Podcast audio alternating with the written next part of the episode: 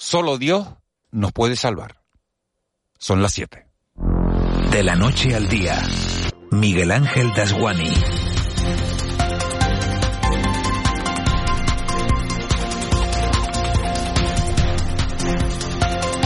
¿Qué tal?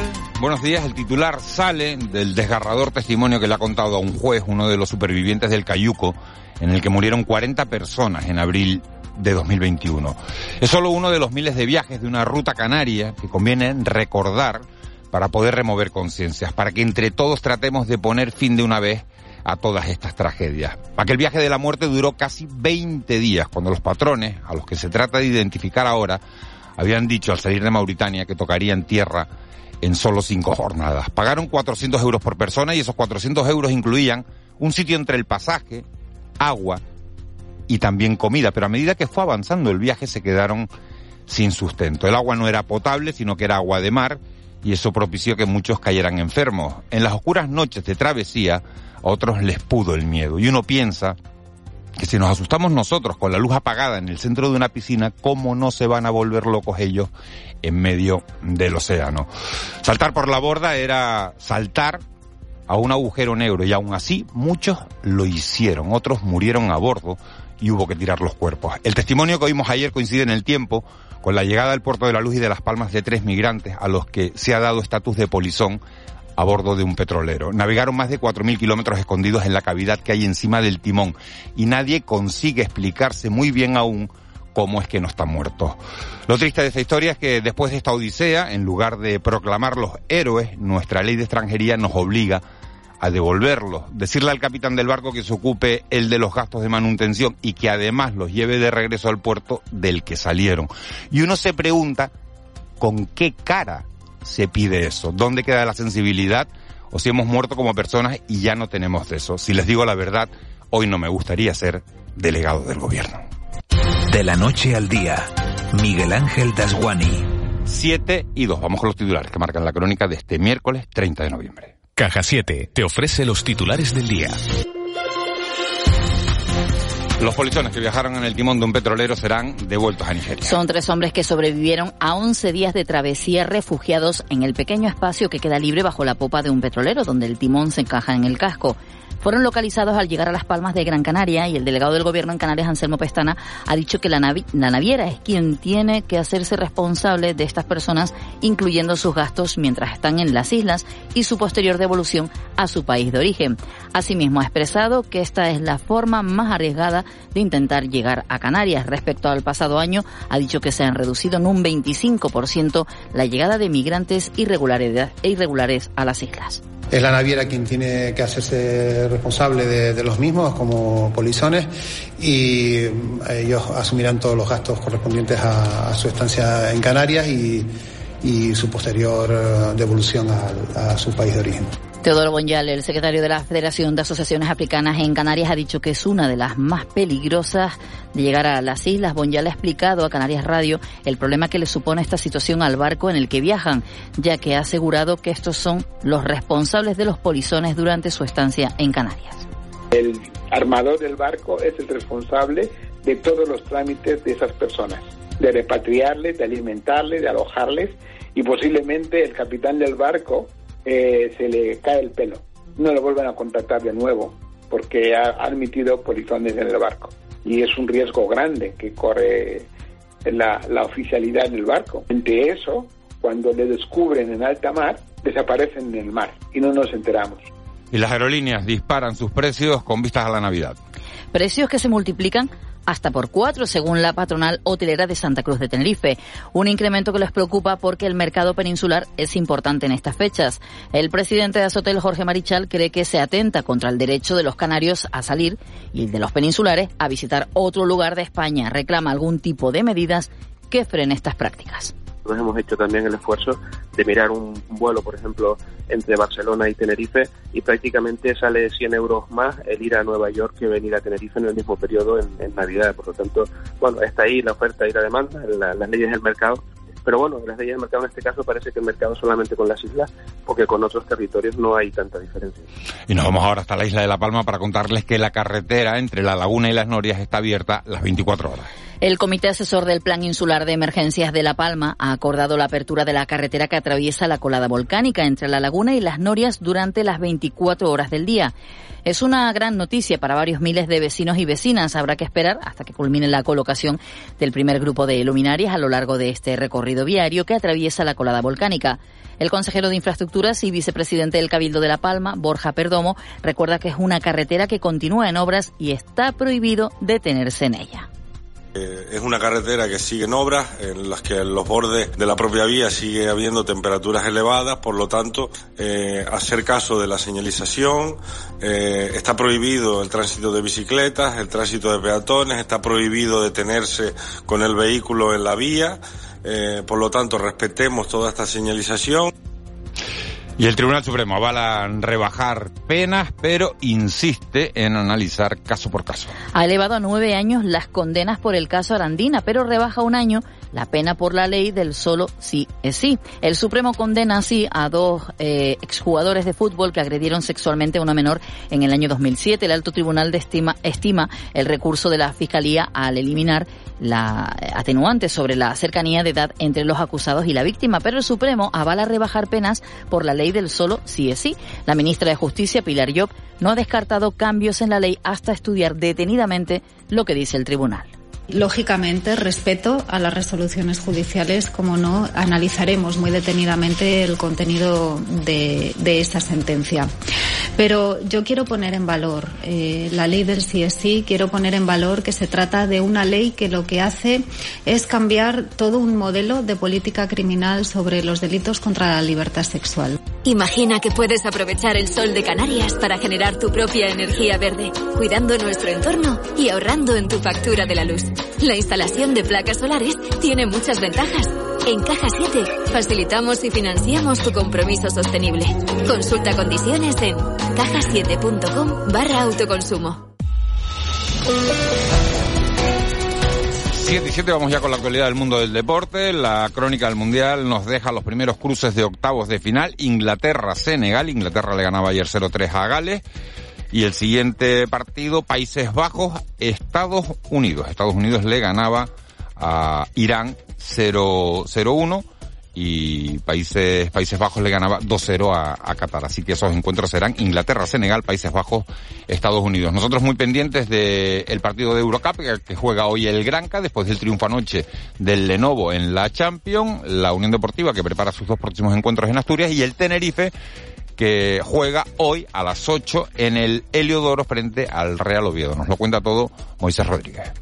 ¿Qué tal Miguel Ángel? Buenos días. Tras su dura derrota en el Derby Canario, el Club Deportivo Tenerife vuelve a competir en la noche de hoy. Los de Ramis reciben a partir de las 8 en el Rodríguez López al Real Oviedo en choque adelantado de la decimotava jornada, ya que los blanquiazules disputan el domingo ante el Bromby el encuentro de su centenario. Plantear un partido serio, como lo planteamos habitualmente o estamos eh, respondiendo en partidos de casa y bueno, hacer un partido maduro que nos permita pues tener nuestras opciones de, de sacarlo adelante. En cuanto a la Unión Deportiva Las Palmas, los amarillos ya preparan su doble compromiso en Asturias ante Sporting y Real Oviedo. Dos choques muy importantes, según el delantero Florin Andone. Dos partidos muy, muy difíciles. nuestro objetivo no es a corto plazo, sino a largo plazo. Tenemos claro cuál es nuestro objetivo y tenemos que estar preparados para los partidos que vienen. Además, en la segunda federación, el Atlético Paso recupera a partir de las 7 de la tarde el choque que tenía aplazado ante el Estepona. Y en el Mundial de Qatar, hoy se resuelven los grupos 6D con dos partidos a las 3 de la tarde, Australia, Dinamarca y Francia, Túnez, y con otros dos a las 7, Polonia, Argentina y Arabia Saudí, México. En baloncesto, cita hoy en la Eurocup para el Gran Canaria. Los de Lakovic visitan a las 7 de la tarde la pista de los italianos del Dolomiti Energía Trento, colista del Grupo B y que no conoce todavía la victoria. Y triunfo anoche del Canarias en la Champions sobre el Ercelilla de Israel, 83-63, un resultado que deja muy cerca al conjunto aurinegro de clasificarse para la siguiente fase. Por último, en la NBA esta madrugada vuelven a jugar los Memphis Grizzlies del Gran Canario Santi Aldama.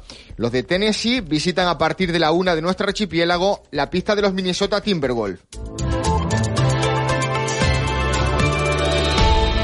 7 y 9. Edgar Cederes, nuestro hombre del tiempo. Buenos días de nuevo. Buenos días, Miguel Ángel. Eh, Edgar, eh, varias, varias preguntas. Nos dicen, desde Beneguera, por ejemplo, ¿no? 20 Hmm. grados. eh, ¿Le puedes decir a Edgar, porfa, si las lluvias serán de suroeste para domingo y lunes? Eso por un lado. Por otro lado, nos escriben desde Santa Cruz de Tenerife, 18 grados. Entonces vamos a hacer dos cosas. Cuéntanos primero el tiempo que nos vamos a tropezar hoy en la calle, que hace en la calle para los que vayan a salir ahora, y después nos das esa, esa pequeña visión de lo, de lo que está por venir. Vale, perfecto. Bueno, de momento, última jornada del otoño meteorológico, marcada pues a esta hora de, de la mañana con ambiente bastante fresco en zonas de interior de Lanzarote y Fuerteventura, porque hemos tenido una noche de cielos despejados.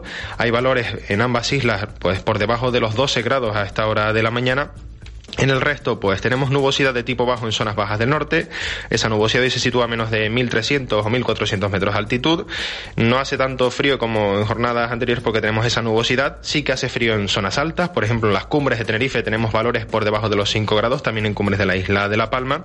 Y bueno, pues vamos a tener una jornada de tiempo nuboso en zonas del norte de las islas, el ambiente más soleado en zonas costeras del sur, también en Lanzarote y Fuerteventura. Hoy las temperaturas bajarán ligeramente, especialmente las máximas en zonas de interior de las islas de mayor relieve. En la costa esos valores se moverán entre los 22 y algo más de 24 25 grados a primera hora de la tarde. Y tenemos régimen de alisios, vientos del nordeste que soplan entre flojo y moderado. Son más intensos en vertientes sureste y noroeste de las islas de mayor relieve. Y ese viento es más débil, en general flojo del nordeste en medianías y zonas altas. Precaución hoy en el mar, especialmente en las costas abiertas al norte del Hierro, de La Palma, de Tenerife, o en las del oeste de Fuerteventura, Lanzarote y zonas de la Graciosa, porque llegarán series de olas por mar de fondo del noroeste que pueden alcanzar y superar los 3 metros de altura. Para quien quiera disfrutar hoy de una jornada de playa, el tiempo acompañará sobre todo en zonas costeras del sur y es donde tendremos la situación más tranquila, predominará la marejadilla y las olas más grandes no llegarán al medio metro de altura. Y bueno, respecto a la pregunta Exacto. del oyente, eh, en principio vamos a tener eh, precipitaciones de norte, eh, tanto de cara a mañana al final de la tarde como el viernes y el sábado.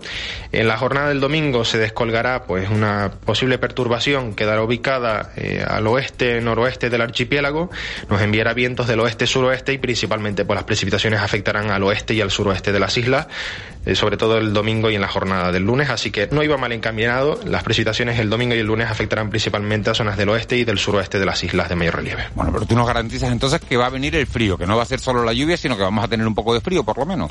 Sí, bueno, mm, frío frío no va a ser, pero sí vamos a tener un ambiente algo más otoñal para arrancar el invierno meteorológico. Vale, pues Edgar, gracias por esta, por esta previsión. 8 menos 5, 8 menos 10 te vemos en la tele, ¿no? Así es. Bueno, pues muchas gracias. Un saludo, buen día. Buen día. 7 y 12 en el 112 nos dicen que está todo relativamente tranquilo, vamos a tocar madera, que dure, así que nos vamos al contrapunto. El Contrapunto. Ángeles Arencibia y Juan Manuel Betencur.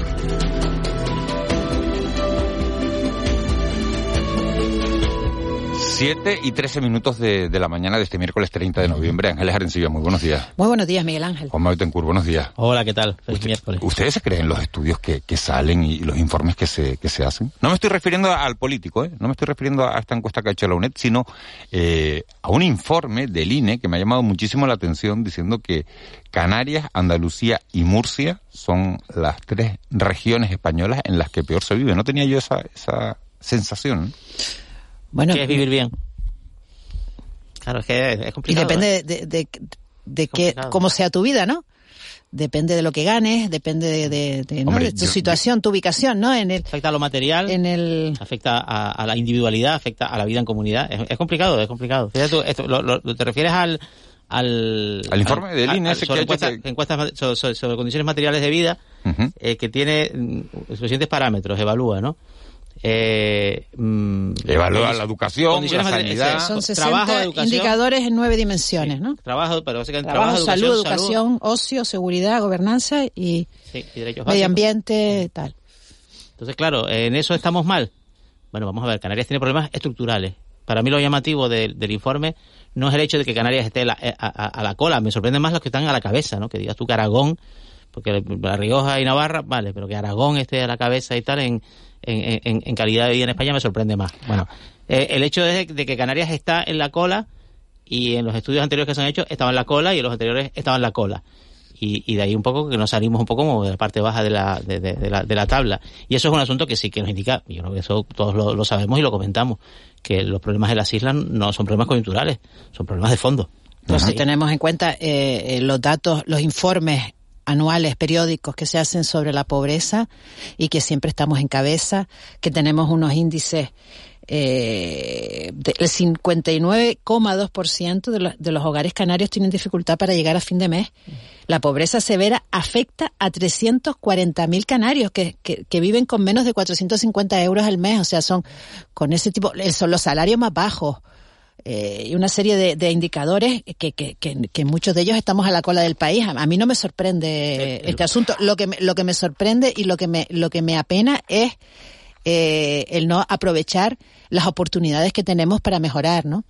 El valor de este trabajo hay que ponerlo también en relación con, con que al, al, al, ofrecer una perspectiva que es difícil de evaluar ¿eh? cualitativamente, ¿no? multidimensional, nos sacan un poco qué es el origen. Estos informes del INE, por explicarlo, están un poco inspirados en el Índice de Desarrollo Humano que elabora Naciones Unidas a partir de un, informe que elaboró el premio Nobel Joseph Stiglitz, un premio Nobel de Economía, lógicamente.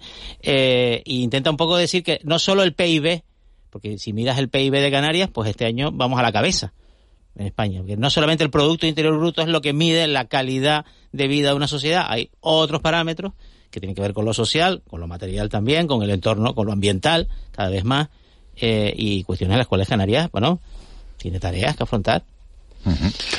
Bueno, vamos a preguntarle a los oyentes si ellos consideran que en Canarias eh, se vive bien o se vive mal, si ellos viven bien o viven mal. El teléfono es el 616-486-754, 616-486-754. Vivimos bien, vivimos mal en, en Canarias. Se ponen en contacto con nosotros y, nos lo cuentan porque así eh, tendremos, bueno, pues una opinión de, bueno, de lo que, de lo que se vive en, en la calle.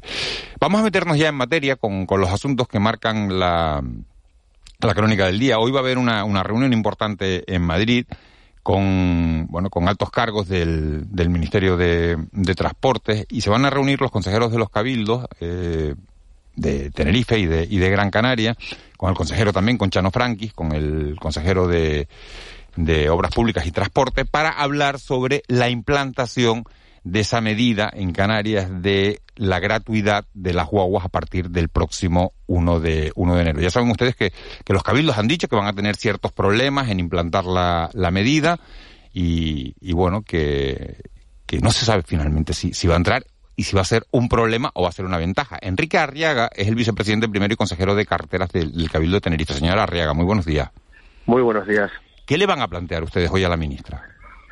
Bueno, realmente vamos a plantearle varias cosas. Primero, que la partida presupuestaria negociada es insuficiente porque solo eh, abarca la parte que paga el usuario, pero sin embargo hay una parte importante subvencionada por el Cabildo que esa no se cubre, es decir, a los 81 millones que tiene que poner el gobierno de Canarias, eh, perdón, el Estado en este caso, hay que sumarle pues casi otros 80 millones de euros que tiene que poner en este caso los, los otros cabildos, ¿no?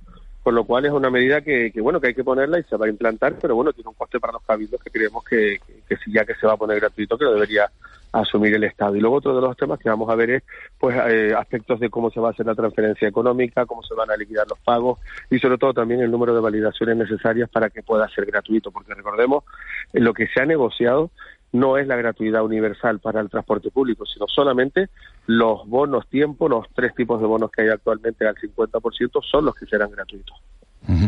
Eh, es una buena noticia que las guaguas sean gratis, señora Rea. Se lo digo porque eh, cuando la subvención al, al transporte era del 50% y vimos que en la península la de los trenes era del 100%, todos pusimos el grito en el cielo, todos dijimos que, bueno, que vaya discriminación, que cómo podía ser que a Canarias se le tratara de manera distinta que al resto del territorio peninsular, que, que nuestras guaguas eran sus trenes y nos quejamos. Y ahora que tenemos la subvención al 100%, resulta que no se puede aplicar o que no hay guagua suficiente o que el perjudicado va a ser el usuario habitual de la guagua, le pregunto a usted, ¿es una buena o es una mala noticia que las guaguas sean gratis? Hombre, es una buena noticia desde el punto de vista de que ahorramos a, aquellos que lo están pasando realmente mal con, esta crisis, el que tengan que abonar el transporte público para ir a, estudiar o para ir a desplazarse a, su trabajo. Pero es verdad que nos coge de un día para otro una medida de esta, que ya el 50% nos cogió también prácticamente con menos de un mes para poderlo preparar, y al final resulta que es que tenemos un número determinado de guaguas y conductores. Y eso al final el servicio sí se puede prestar, pero no se puede prestar con la con la calidad o con las garantías de calidad que, los operadores y los cabildos quieren. ¿no? Esto está, está sucediendo que, que hay ciertas rutas a ciertas horas porque las guaguas van prácticamente llenas y que, y que no tenemos ahora mismo en este momento más guaguas. Los cabildos han hecho una tarea previa y es porque teníamos algunos contratos de, de, compra de, de, guaguas anteriores y empezarán a llegar ahora a partir del mes de diciembre en el caso de Tenerife, empezarán a llegar a razón de unas 10 guaguas al mes aproximadamente y eso va a permitir que, que podamos ir prestando un mejor servicio paulatinamente, ¿no? Pero es verdad que los, perdón, los primeros, sí, que los primeros días vamos a tener problemas de, saturación en, algunas líneas y, eso a nadie le gusta. Mire, estoy leyendo la primera página del periódico La Provincia en su edición de hoy que dice Baleares asume la gratuidad de las guaguas sin las pegas de Canarias. Ellos no tienen problemas. ¿Por qué ellos no y nosotros sí? Bueno, pues igual ellos tienen una flota sobredimensionada porque la, la casuística que tienen en Baleares es diferente.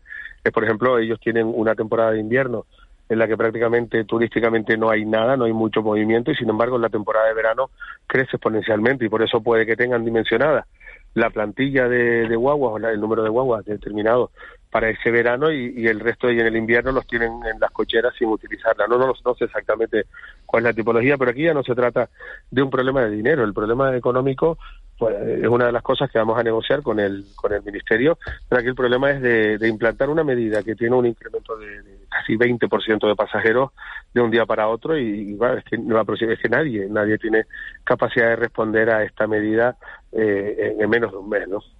Eh, buenos días, consejero. Eh, las imágenes que, que aparecen en, en, Twitter eh, publicadas por, por pasajeros que se ve guaguas realmente atestadas eh, reflejan la realidad o, o, reflejan momentos puntuales? No, reflejan momentos puntuales que se dan a lo largo del día, sobre todo en horas puntas y en algunas rutas determinadas. Nosotros las tenemos identificadas y lo que estamos haciendo es intentar desviar vehículos de otras líneas que a lo mejor tienen menos demanda, cambiar las frecuencias y, disponerlas o ponerlas en esa en esas líneas en concreto. De todas formas, eh, respecto de, cierta alarma que se ha creado estos días también por ver alguna guagua eh, con mucha gente de pie, nosotros respetamos exactamente eh, la, la, cantidad exacta de pasajeros sentados y de pie que está en la ficha técnica de cada de cada vehículo, ¿no? De tal manera que cuando el conductor tiene certeza de que ya se ha superado, que se ha alcanzado esa cifra máxima, o por desgracia a veces tiene que dejar a gente en las paradas. Esperemos que ya digo, con el incremento progresivo de estas guaguas que nos vienen ahora y el retraso de contratos de renting que teníamos que devolver algunas guaguas en el año 2022 y lo que hemos hecho es prolongarla este contrato de renting para que no haya que devolverlas, para que, como digo, a partir de este mes de diciembre se nos vayan incorporando poco a poco guaguas y vayamos mejorando el servicio paulatinamente. Eh, esta gratuidad eh, sobrevenida, eh, podemos denominar, llamarla así, ¿no? Eh, ¿Trastoca los planes? Ustedes tenían unos planes para el año que viene eh, y, usted ha hablado, ¿no? De guaguas que ya están en marcha, que ya están compradas. ¿Trastoca planes que ustedes ya tenían previstos para respecto a las líneas de guagua en Tenerife? Bueno, nos hace eh, volver a reconfigurar todas las líneas de transporte porque esta demanda o este incremento de pasajeros gratuitos eh, no sabemos exactamente a qué líneas van, ¿no? Y habrá que ver en los primeros meses qué líneas son las que tienen más incremento de pasajeros para reconfigurar pues rutas y frecuencias. Y luego, por otro lado, el quizás el mayor problema que no tiene que ver con el usuario, pero simplemente tiene que ver con la parte interna de las empresas y de los cabildos, es que al, al, no recibir ingresos las empresas operadoras, pues van a tener problemas de tesorería, ¿no? Y eso es un aspecto que es importante y por eso en los cabildos lo que tenemos que hacer es suplir esa falta de ingresos inicialmente con fondos propios. En el caso del Cabildo Tenerife ya ha aumentado este año la partida en 60 millones de euros para, para podérselos inyectar a Kitsa y que no tenga problemas de liquidez, porque como digo, no tiene ingresos, no tiene ingresos prácticamente ninguno y, y, bueno, tienen ese, ese, tipo de problemas, ¿no? De tal manera que nosotros en los cabildos lo que vamos a hacer es eh, arreglar esa parte y sobre todo, como decíamos en la reunión de hoy, intentar que el, gobierno del Estado aumente esa partida para que no recaiga sobre los canarios esta gratuidad, porque al final parece que la gratuidad viene del cielo y resulta que que todos los cabildos vamos a tener que poner una cantidad incluso mayor de la que aporta el Estado. Señora Arriaga, eh, mm, una pregunta puramente política. Entrevistamos a Ana Orama, eh, la diputada de Coalición Canaria, cuando se hizo público este acuerdo para la enmienda a los presupuestos, eh, que conlleva la gratuidad de las guaguas en las islas, y le preguntamos un poco por si, si esto se, en este programa, si esto, bueno, si iba a tener algún problema de implantación por parte de los cabildos, que son los gestores. Y su respuesta es, si no son ustedes capaces en este caso pues aludiría a usted, en el caso de Tenerife, de poner esto en marcha, que se vayan para su casa. ¿Cuál sería, ¿Cuál sería su valoración? Mi valoración es que lo que tenía que haber hecho la señora ahora más primero es preguntar y saber los números y no venderse tan barato en un acuerdo eh, de bombo y platillo, ¿no? Es decir, lo que no se puede hacer es ir, vender una medida, además venderla mal, porque se está engañando a todos los canarios diciendo que las guaguas todas son gratis, que a partir del día uno cualquier persona que vaya a subirse a una guagua gratis no es así, porque solamente van a ser gratuitos los bonos tiempos, y luego que han calculado mal las medidas, o sea que, que no es que no podamos implantarlo, nosotros hemos dicho por activa y por pasiva que desde el día uno va a haber gratuidad de las guaguas, ese no es el problema, el problema es que vamos a tener problemas operativos, estén ellos, estén, estemos nosotros o esté quien esté, porque las guaguas no salen de debajo de las piedras, las guaguas que se tienen los operadores, pues hay, son un número determinado y hay que comprar nuevas guaguas, ¿no? Y el problema es, como repito, el problema de logística, de, del número determinado de guaguas que tenemos, y segundo, que mal calculado el dinero, ellos no han conseguido la gratuidad, han conseguido que los usuarios no paguen, pero lo que eso al final a los cabildos les está costando, como decía antes, al Cabildo de Tenerife, 60 millones de euros de más que hemos tenido que recortar de otras partidas destinadas, por ejemplo, a acción social, a deportes, a cultura, a empleo, que ha habido que quitar las otras partidas para poder hacer frente a esta gratuidad. Entonces a usted no le parece una buena idea, ¿no? No, sí me parece una buena idea, lo que pasa es que las cosas hay que hacerlas bien y no llenarse la boca diciendo que han conseguido algo cuando han conseguido la mitad de la financiación necesaria. Yo creo que la medida está bien, eh, habría que haberla mm, implantado igual, a lo mejor de forma paulatina, para que a los operadores les hubiera dado tiempo para ir armándose de, vehículos y de conductores, pero bueno, no pasa nada. Nosotros no vamos a poner las pilas, ya no las hemos puesto desde hace tiempo, para incorporar conductores, que ya muchos de ellos están en, periodo de formación. Y como digo, a partir de este mes de diciembre, que nos empiezan a llegar las guaguas, pues se irá notando poco a poco que algunas líneas pues se verá con refuerzo, ¿no? Y luego la parte económica, que yo creo que no le importa a mucho a los usuarios, pero sí es verdad que la parte económica está mal calculada. Y, y repito, lo que no puede ser es que se venda una medida con la mitad del dinero necesario y que luego los cabildos tengamos que quitar, como digo, dinero de otras partidas también muy necesarias para hacer frente a esto.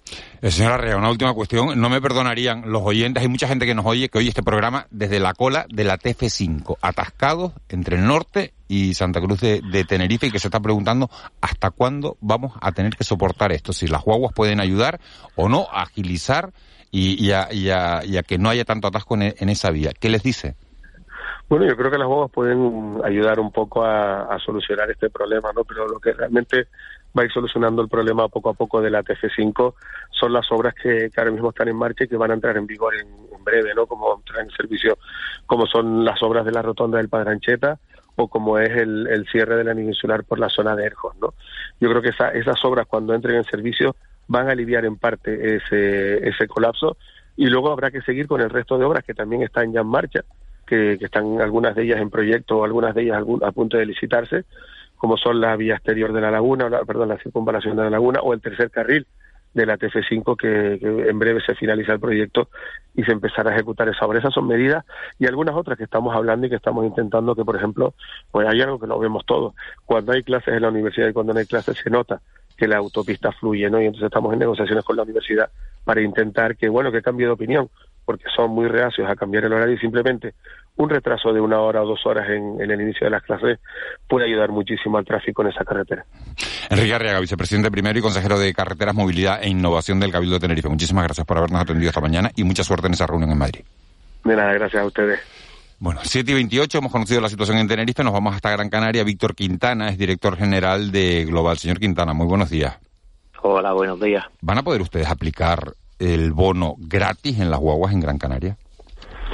Bueno, eh, nosotros al final haremos lo que el cabildo nuestro no, no nos diga, ¿no? Porque eh, la concesión depende de, del cabildo, es propiedad del cabildo, y nosotros simplemente la explotamos. La realidad es que con el dinero que se está hablando mm, no es suficiente. Eh, coincido con lo que decía el señor Arriaga.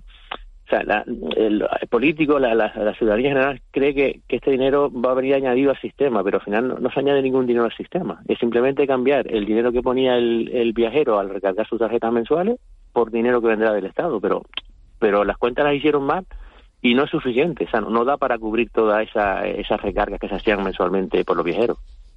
Señor Quintana, buenos días. ¿Qué bonos van a estar cubiertos por la gratuidad y cuáles no? Porque hay un debate un poco, los bonos tiempo, por ejemplo, dicho Enrique Real, los bonos tiempo entiendo que son los que afectan a colectivos concretos. La tarjeta residente canario quizás es la más, la más, popular o por lo menos la, la, la, la más genérica, ¿no? Eh, pero, por ejemplo, hay un debate sobre si los bonos estos para 10 viajes, por ejemplo, esos van a estar cubiertos por la gratuidad, sí o no. ¿Cuáles van a ser, se van a ver beneficiados? Yo, eh, mm, como le decía, no, no, depende de global de la operadora, depende del cabildo marcar esas políticas. Ustedes están en esas conversaciones. No, sí, pero bueno, el, lo que se habla es que la, las tarjetas tienen que ser nominativas para poder ser eh, eh, subvencionadas. Pues es una subvención al viajero. Es como la subvención al viajero que se da cuando viaja a Península con el avión, es subvención nominativa. Pues esto aquí es, es, algo parecido. Entonces, ahí está un poco el debate. Yo no sé si, si políticamente le buscarán algún encaje, que me imagino que la, la visita esta a Madrid eh, de hoy es un poco para, para buscar de, determinar todos esos detalles y ver si, si se puede buscar alguna partida eh, eh, adicional de dinero o, buscar algún algún criterio para que el dinero que, que va a venir pues que, dé por lo menos para hacer algún tipo de política. Se ha aclarado porque, por ejemplo, el, ejemplo que se, se siempre son los trenes en, en la península, ¿no? Que para obtener la gratuidad, esos bonos gratuitos, hay que pagar una fianza, hay que inscribirse, hay, por supuesto van a nombre de una persona, como usted ha explicado. ¿Esa, esa fórmula en Canarias cómo, cómo va a ser? ¿Se sabe ya? ¿Se ha hablado? Eh, bueno, aquí están los bonos residentes que ya están bastante implantados en la ciudadanía y, la gran mayoría, bueno, muchas, todos los viajeros que usan habitualmente el transporte lo tienen y si no, pues es fácil. A, muy fácil, es muy fácil, es muy fácil. es, fácil obtenerlo y entonces sería a través de eso. El, aquí es verdad que en los trenes hay reserva de plazas en muchos de ellos, que es el problema que estaban teniendo, que, mucha gente reservaba la plaza y luego no lo usaba y al final no estaban con capacidad ociosa los trenes. aquí no es el caso. Aquí, de hecho, el problema lo, tenemos ya en la actualidad. con es, tan, eh, es tan asequible el transporte por el precio eh, en la actualidad, 14 euros para un, adulto y 10 para un, para un joven, que el, el problema lo tenemos ya en la actualidad.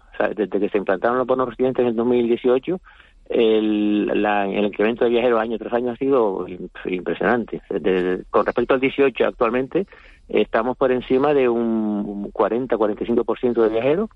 El, estamos por encima de los viajeros que teníamos en el 19, un 20-25% en la actualidad, y ya, ya la demanda, el exceso de demanda lo estamos teniendo en la actualidad, y por eso es el, lo, la reivindicación que estamos diciendo que necesitamos más vehículos.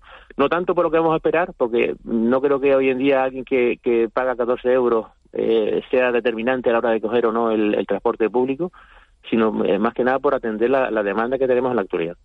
Eh, eh, señor Quintana, buenos días. Entonces, ¿usted no espera un aumento significativo a partir de, del 1 de enero con la gratuidad? en principio, no debiera ser, porque hoy en día lo que decía 14 euros o 10 para un joven, eh, no creo que nadie hoy en día por no tener 14 euros no coja la guagua. El que no la coge es porque no resuelve probablemente sus necesidades de movilidad, porque la frecuencia que tiene no, es la correcta, las conexiones que tiene que hacer no son las correctas, tiene que ser transbordo, puede dar mucho tiempo, se necesitan carriles bus, pero no, no creo que el tiempo, eh, bueno, no lo es. De hecho, cuando se hacen encuestas de satisfacción a los usuarios, el tiempo, eh, perdón, el, el, precio hoy en día no, no les preocupa porque ya se resolvió en 2018 con, la, con las tarjetas residentes. Les preocupa otro tema, el servicio, la, la calidad del servicio, la frecuencia, que yo creo que ese dinero había que haberlo aplicado ahí con lo cual se hubiera traído mucho más viajeros al sistema si, si se, le, se le ofrece un buen servicio con buenas conexiones y gente que hubiera dejado el coche en su casa para coger el transporte público. ¿Y qué herencia espera que deje esta medida? O sea, si esta medida eh, dura un año, como bueno está prevista para un año, ¿no? En principio, eh, se acaba el 31 de diciembre de, 2020, de, de 2023, ¿qué queda? ¿Queda algún beneficio o no? Yo, yo creo que si esta medida se, se, alarga mucho en el tiempo es malo para transporte público, porque al final eh, es un agujero importante de, presupuestario para la administración, porque va a tener que soportar cada año más, más, más, presupuesto para poder atender las necesidades del servicio. Y, lo siguiente va a ser que, que no va a haber dinero para renovar flota, la flota se va a ir envejeciendo, eh, va a tener menos fiabilidad, se van a quedar las huevas tiradas en carretera, por, bueno, por, porque al final se van poniendo viejas, eh, el cliente ve que, el servicio no, no, es fiable y al final termina por no usarlo y se termina degradando el servicio. O sea, eh, hoy en día la gente no le importa pagar por tener un buen servicio. Uno cuando va a algún sitio dice, mira, a mí no me importa pagar, pero quiero que el servicio sea correctamente.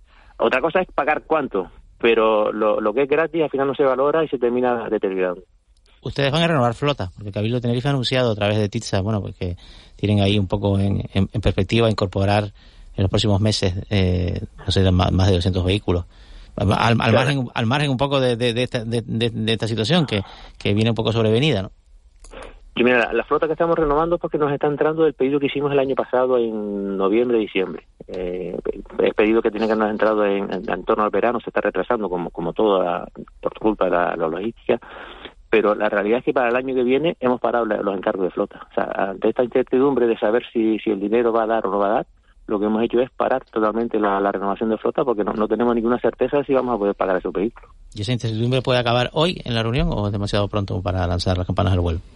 Mm, yo estoy esperando noticias por parte del consejero mío, que del Cabildo, que, que, me digan, sí, que me diga un poco a ver cómo evoluciona la, reunión, pero la realidad es que no, nos hemos atrevido a cargar ningún tipo de vehículo para el año que viene, al margen de la problemática que pueda haber con, con más o menos viajeros, porque lo primero es, tener capacidad para, de, poder pagarla, para poder cargarla.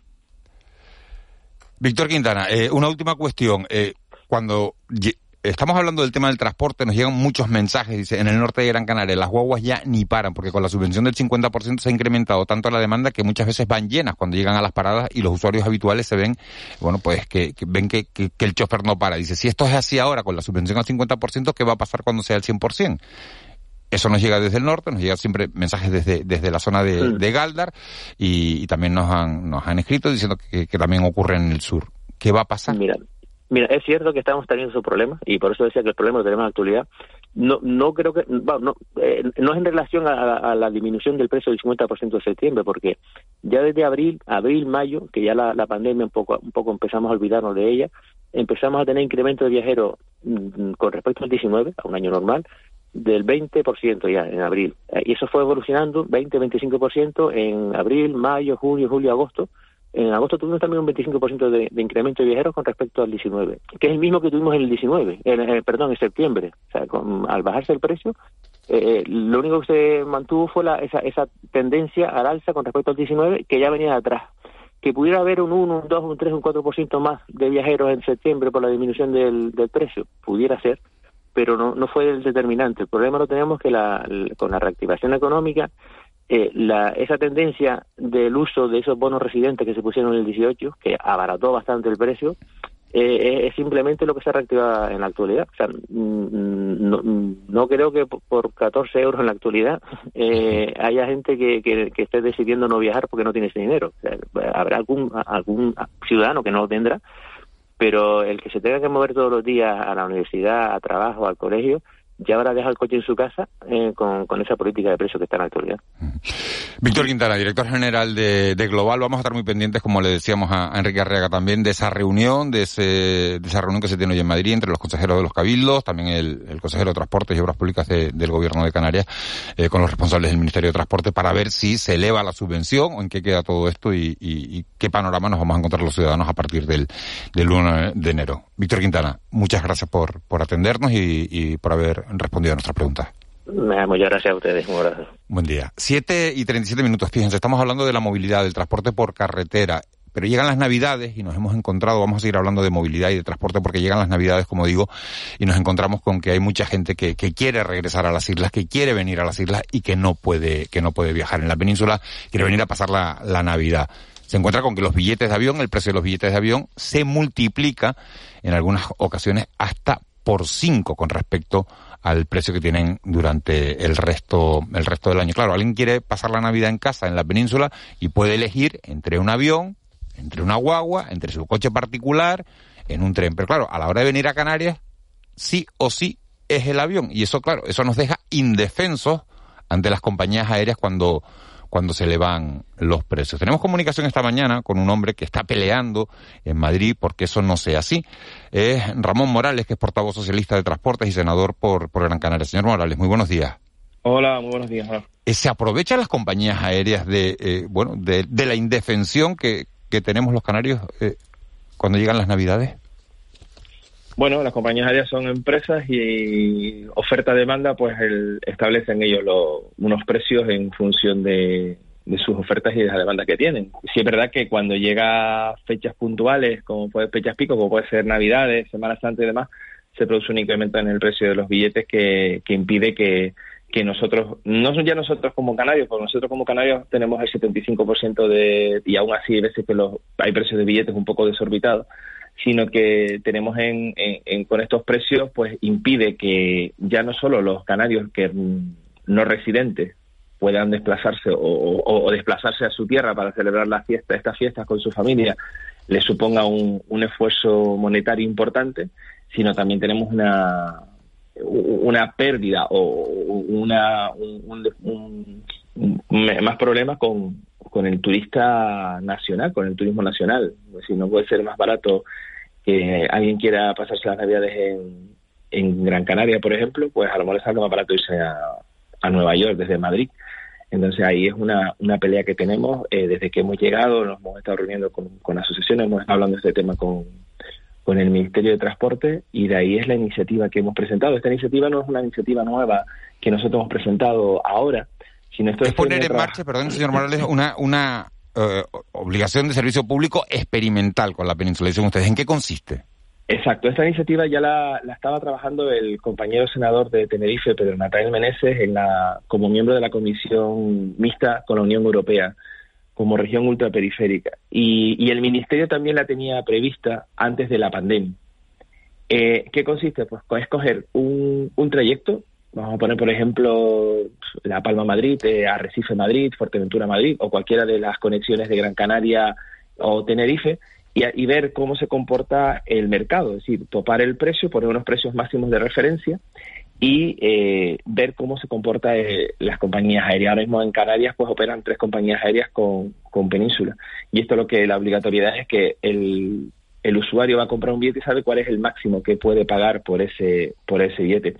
Este, este proyecto piloto lo que nos tiene que, ver es que no perdamos nosotros eh, se controlen los precios de los billetes, pero que no perdamos ni frecuencia ni conectividad, porque como nuestra única autopista hacia, hacia la península es la autopista aérea. Nosotros no tenemos, como tú decías, ¿no? la posibilidad de, pues yo me quiero bajar a Sevilla y me cojo el coche, me voy en AVE, o es que tampoco los precios es que estén eh, muy económicos. De ahí la liberalización que se ha hecho en el mercado ferroviario, o me cojo un, un avión.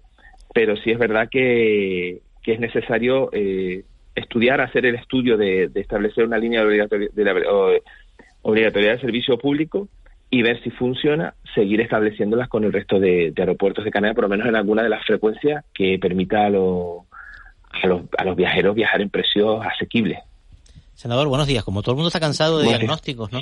Eh, esta es una medida un poco que intenta mover el mover un poco el espantajo este de los precios, ¿no? Eh, pero mm, podría concretar un poco más, o sea, esta OSP experimental, ¿cuándo empezaría a aplicarse y con qué con qué trayectos, ¿no? Aunque sean no, sean todos, obviamente, pero para poder un poco medir si funciona o no, eh, ¿cuándo, ¿cuándo y cuánto? Yo eso no te lo puedo concretar porque eso es un, tema que tiene que concretar el, el ministerio y, será el Ministerio el que lo anuncie, será la ministra la que anuncie eh, qué línea es la que se va a hacer como SP. De hecho, creo que está sobre la mesa en la reunión que va a tener el consejero de, Canarias, esto va coordinado con el gobierno de Canarias, qué línea es la que se va a proponer, cuánto tiempo se va a estudiar, esos son estudios que se hacen rápido, y luego ver la, la, viabilidad de, establecerlo en otras líneas de, de Canarias. Las principales líneas, pues bueno, supongo que, que, en un futuro, si esto se llega adelante y esto se ve que es factible, pues era establecerlo con, con todos los aeropuertos de Canarias, con, con las ciudades principales de, de, Península, como puede ser Madrid o Barcelona. Pero esto, esto, estoy hablando yo de, conjeturas, esto hay que hacer, por eso es el estudio piloto, ¿no? Ver el comportamiento, cómo se establece y dónde realmente es necesario establecerlo. Eh, buenos días, senador. Eh, ¿Qué riesgos tiene establecer esta obligación de servicio público? Pues el riesgo que tenga es que las compañías, pues algunas compañías dejen de, operar o, disminuyan la, frecuencia porque según ellos, por sus intereses económicos, no le, no les es rentable ese servicio. Y respecto al precio, si establece un precio máximo, pues yo si voy a vender billetes, pues lo vendo al precio máximo, ¿no? Mm, esa es una, esa dentro de, de, del estudio, esa es una de las cosas que, que se, que se va, que se tiene que valorar y de hecho eh, otro día hablando con, con, el ministerio nos lo decía, ¿no? Es el, caso que está pasando en, en Azores, Azores, Portugal. Eh, se ha establecido unos precios máximos y al final, pues, perdes la competitividad por la parte baja de, de los precios. Pero bueno, eh, si esos precios máximos son relativamente eh, factibles para el ciudadano, pues, eh, pero sí, esos son los riesgos. Los riesgos que hay es que puede perderse conectividad y puede perderse el precio por, por, por abajo, por el precio por la parte más, más económica.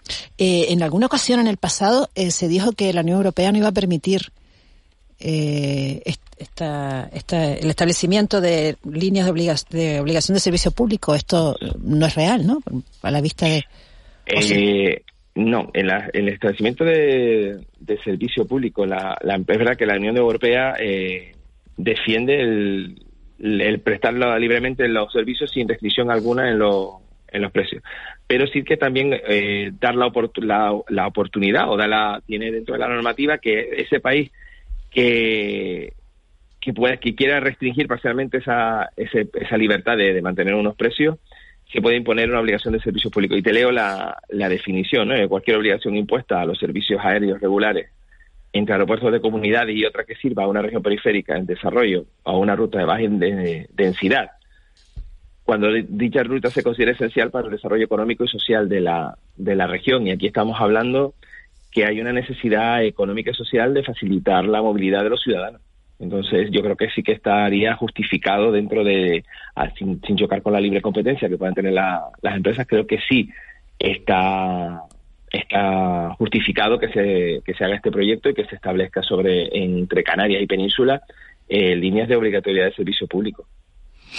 Ramón Morales, portavoz socialista de Transporte, senador por, por Gran Canaria, gracias por habernos atendido esta mañana. Vamos a también hacer un seguimiento, pues como, como en el tema del transporte por carretera, ¿no? A ver cómo, cómo evolucionan estas medidas, estas medidas experimentales, y, y ver qué podemos hacer ante situaciones de, de este tipo que, bueno, que, que yo creo que hay unanimidad en que, en que se consideran abusivas ¿no? en determinadas épocas del año. Sí, nosotros, nosotros digo, el documento que hemos eh, estamos negociando con el, con el Ministerio para presentarlo como moción en el, en el Senado y debatirla con el Senado, en cuanto tengamos el documento final, pues lo, se lo haremos llegar, lo registraremos en, para su posterior eh, debate en, el, en la Comisión de Transporte y se lo haremos llegar a, a los medios de, de, Canarias para que tengan el documento final que nosotros vamos a llegar. Nosotros eh, estas cosas las hacemos siempre en coordinación con, con los ministerios para que salgan salgan adelante, porque si no presentar una moción por presentarla para luego debatirla sin que tenga viso de prosperar, pues no, no es nuestra, no es nuestro, no tiene sentido ninguno.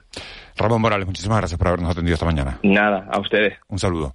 7.46 de, de la mañana, fíjense que, que, estamos hablando del transporte aéreo, de, del encarecimiento de los billetes cuando llegan determinado, determinadas épocas del año. Y seguimos hablando de transporte aéreo, pero para contarles otro asunto, porque resulta que en La Palma se han encontrado con, pues con un problema distinto, y es que las 18 nuevas rutas, las 18 rutas puestas en marcha para la isla, para llevar turistas a la isla por parte del gobierno de Canarias, pues resulta, según el Cabildo, que no son los destinos preferentes de, de los turistas. Así que ha llegado el Cabildo de La Palma, se ha plantado y ha llegado esta, esta semana, a principios de esta semana, y su consejero de turismo, Raúl Camacho, eh, ha protestado y ha dicho que, bueno, pues que, que por qué no se ha tenido en cuenta la isla para, para establecer esta, estas nuevas rutas. Raúl Camacho, consejero de turismo del Cabildo de La Palma, muy buenos días. Muy buenos días, así es. ¿no? ¿Qué ha pasado? Bueno, esto es un ejemplo más de la descoordinación y el desconocimiento por parte del gobierno de Canarias y en especial ¿no? de la Consejería de Turismo de cuál es la situación, de cuál es la necesidad de la isla de La Palma.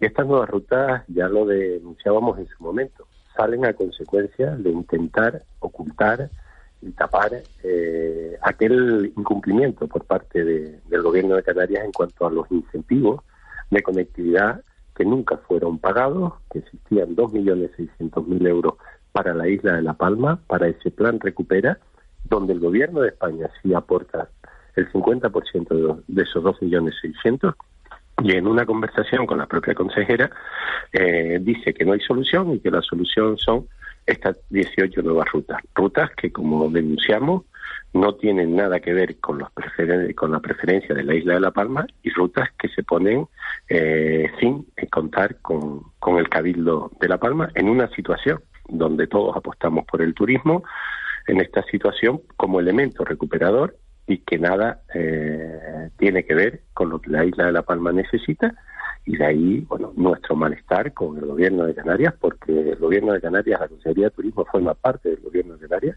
esperemos que desde la presidencia, desde el propio presidente, eh, retomen este asunto porque la isla de La Palma es una isla que en estos momentos está abandonada en cuanto a incentivos y en cuanto a conectividad con Europa. Claro, pero es que, es que la sensación que, que se trata de dar es toda la contraria. Todo el mundo volcado con La Palma, todo el mundo ayudando a la isla de La Palma, y resulta que llegan ustedes el lunes, dicen esto, y el gobierno se ha puesto en contacto con ustedes a partir de esa denuncia. No, no se ha puesto en contacto con nosotros ni a partir de esta denuncia ni, ni lo más grave, ¿no? Porque esta denuncia eh, o esta ruta es como eh, un, bote de humo, ¿no? Una columna de humo para, para despistar, atraer la, eh, la atracción hacia otro lugar eh, de, de, la mala gestión en cuanto a ese plan Renace. No olvidemos que el plan Renace, para quien nos está escuchando, es un plan que ponía una serie de incentivos para la recuperación aérea, para la recuperación turística de la isla de La Palma. Y como dije, ¿no?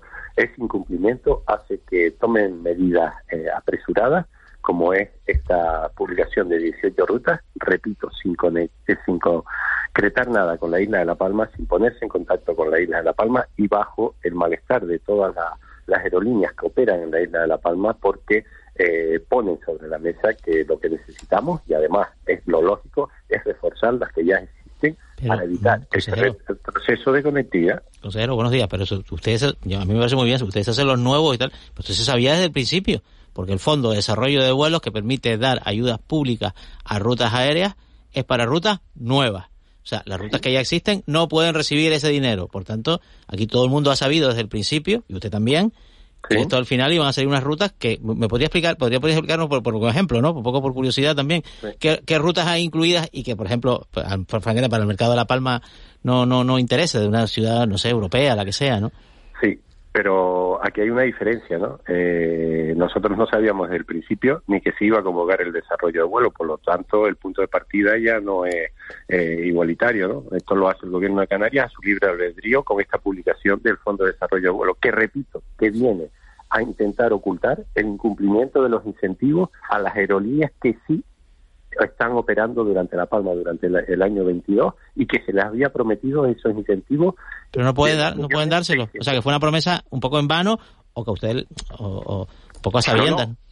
No, no, una promesa en vano no, una promesa firme y tan firme como que estuvo la ministra de Turismo del Gobierno de España, estuvo el secretario de Estado, estuvo la consejera de Turismo y el presidente del Gobierno de Canarias lo ha repetido en múltiples ocasiones. Ese plan Renace, si cogemos ese plan Renace, el punto número uno es, son esos incentivos a la conectividad, 2.600.000, que se ha incumplido por parte del Gobierno de Canarias porque el gobierno de España me consta que ha transferido el millón trescientos cincuenta mil euros. Díganos alguna de esas rutas que, que, que, los, que los turistas no van a coger, según usted, para ir a La Palma bueno, la ruta, por ejemplo, Viena, por ejemplo, Austria, por ejemplo, Praga, esos son destinos que no están consolidados. Una isla como La Palma, para consolidar esas rutas, tiene que tener primero un tour operador interés por el destino. Eso, esas rutas usted las coge y las compara con las publicaciones de rutas anteriores. ¿Cuáles serían? Alemania, Múnich, no sé, Berlín, ¿cuáles? ¿Cuáles? Las del Fondo de Desarrollo. No, no, las que a ustedes les gustaría que hubiera. Hombre, las que están operando, Düsseldorf, Múnich, eh, Frankfurt, eh, Stuttgart, eh, Gatwick, Berlín, todo este tipo de rutas que ya son rutas que están consolidadas en la isla de La Palma y que en estos momentos también, debido, hay que ser claro, a esa falta de camas, cuesta mucho mantener el nivel de conectividad que existía, pero sí adolecemos que por lo menos reforzar lo poco que va quedando a nivel europeo con estas rutas en esos incentivos, que se entendía, vuelvo otra vez a lo mismo, se entendía que esos incentivos a la conectividad era para eso, pero antes el incumplimiento, lo que hacen sacan corriendo de manera desesperada un fondo de desarrollo de vuelo de copia y pega, sin contar con el Cabildo de La Palma. Ahí es donde está la gran cuestión. Vamos a los medios, decimos que ayudamos a, a la isla de La Palma, nos sacamos la foto y la realidad es que el punto más importante de esos incentivos a la conectividad durante el año 22 se deja de cumplir. Es verdad que el resto de objetivos se ha cumplido, perfecto. Pero en esa hoja de ruta, vuelvo a repetir, lo más importante ha fallado y, esta, y este Fondo de Desarrollo de Vuelo es para tapar la nefasta gestión de este punto en cuanto a conectividad por parte del Gobierno de Canarias y por parte de la Consejería. La hemos llamado a sentarnos, a trabajar.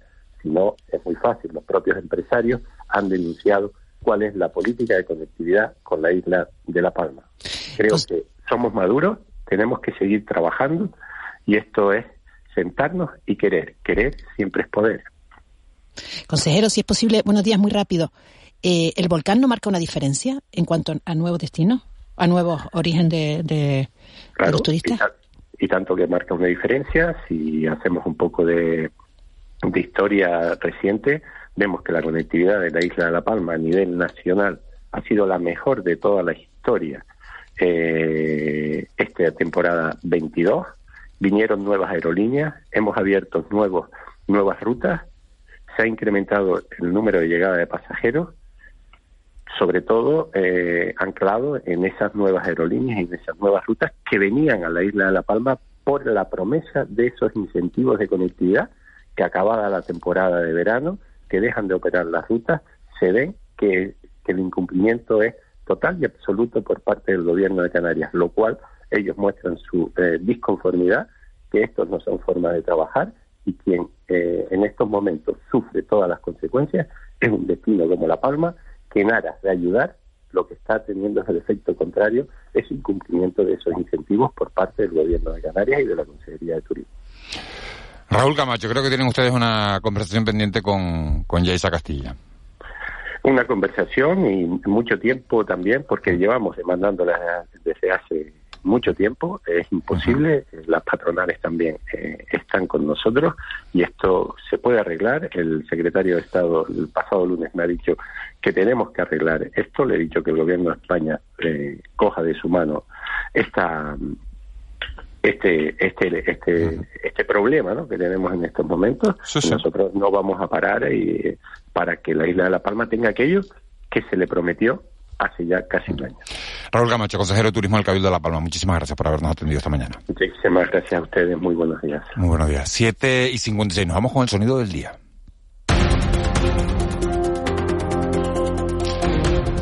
Juan Manuel Betancourt, ¿qué has encontrado eh, entre la gran cantidad de sonidos que nos dejan las últimas horas? Pero eh, como- como están los, están los mundiales y, tal, y están el fútbol está tan de moda y tal, me acordé un poco del, del- el clásico del fútbol español, que básicamente es el Barcelona-Madrid, ¿no? Entonces, pero también en la política eh, hay, hay, algunos dirigentes que quieren promover también un- este, este, este pugilato, ¿no? Entre las dos grandes ciudades españolas, los dos grandes equipos de fútbol, pero trasladado un poco al, al tema institucional, ¿no? Y este es el mensaje en vídeo eh, que le ha enviado Ada Colau, la alcaldesa de Barcelona, se nota muy bien también, también que empieza ya la campaña electoral, a eh, Isabel Díaz Ayuso, presidenta de la Comunidad de Madrid. Así que eh, esta es la versión del clásico, pero llevada a la política. Y esto es lo que dice de momento Ada Colau. Ya veremos si hay partido de vuelta. Como sabéis, la señora Ayuso tiene por costumbre meterse con la gente en general. Siempre está como buscando peleas, se mete con los médicos, se mete con los maestros, se mete con los inquilinos, se mete con los taxistas y se mete a menudo con la ciudad de Barcelona. Ella además suele utilizar bastantes fake news, mentiras constantes, para decir que nuestra ciudad está decadente, etcétera. Bueno, pues resulta que esta semana han salido dos noticias que me parecen bastante relevantes. La primera, que Barcelona lidera la creación de empleo en todo el Estado, es decir, que somos de las grandes ciudades de España donde hay menos paro, por delante de Madrid. Y la segunda noticia acaba de salir, que Barcelona lidera por quinto año consecutivo la inversión social por habitante. Y esto es lo que dijo Ada Colau, intentando un poco que Isabel Díaz Ayuso le responda. Le salga al, al trapo, claro. ¿Y ustedes qué creen que va a hacer Isabel Díaz Ayuso? Conociendo a Miguel Ángel Rodríguez, que es un poco el estratega de comunicación de, de, de Ayuso, pues lo lógico es que la ignore, ¿no? Claro. Mejor desprecio no será precio, ¿no? ¿Y tú crees que va a resistirse? Bueno, le preguntarán y ya, ya encontrará un poco el, el- el- el modo, ¿no? En, en política, en esta clase de duelos, eh, quien enmarca el, el, el tema de la conversación gana siempre, ¿no? Eh, muchas veces en los debates dicen, no, no, si no es quien sabe más de un tema, es quien consigue que su tema sea aquel del, del, del que se hable. Esto es un, un ardid, yo creo que con, con cierto talento, que Ada Colau, yo creo que tiene bastante talento para estas cosas, un poco diciendo que Barcelona no está tan mal como están diciendo todo el día desde Madrid, porque están siempre diciendo que Madrid es una maravilla y que Barcelona está en decadencia, y bueno, quiso también un poco poner los, los, puntos sobre las guías, lo cual es legítimo y es un poco un ardid político, pues. está bien, pero esto es, creo que esto, esto anima al ambiente, ¿no? Vamos, de dentista municipal, de unas cosas... Vamos a ver si hay si hay partido de si hay partido de vuelta. nos, han, llegado mensajes a, a través del 616-486-754. Dice, mi hija de Milán no puede venir por las fiestas debido al precio. Al no ser residente por trabajo, precio de 300 euros y más. Hablaron hace un tiempo de ayudar a las familias con estos casos. Bueno, pues de momento esas ayudas parece que no llegan. Dice, no me voy de aquí ni con agua hirviendo. Cinco lustros como residente y 40 años que conozco el, el archipiélago. Hablamos sobre la encuesta de calidad de vida en Canarias. Dice, guaguas gratis, otro oyente. ¿Quién se cree eso? Lo pagaremos los que trabajamos y que cada vez se pagan más impuestos. Además que el dinero lo cogerán de otros servicios que también sufrirán, que se verán resentidos. Eso decía Enrique. Controvertido la gratuidad, ¿eh? Tiene, Enrique tiene cara Arriaga. Tiene cara B, tiene cara B, sí. Sí, sí, sí. Y le dicen, a Enrique Arriaga le dicen también que, pues, que se vaya para su casa. En fin, hay opiniones para todos los gustos.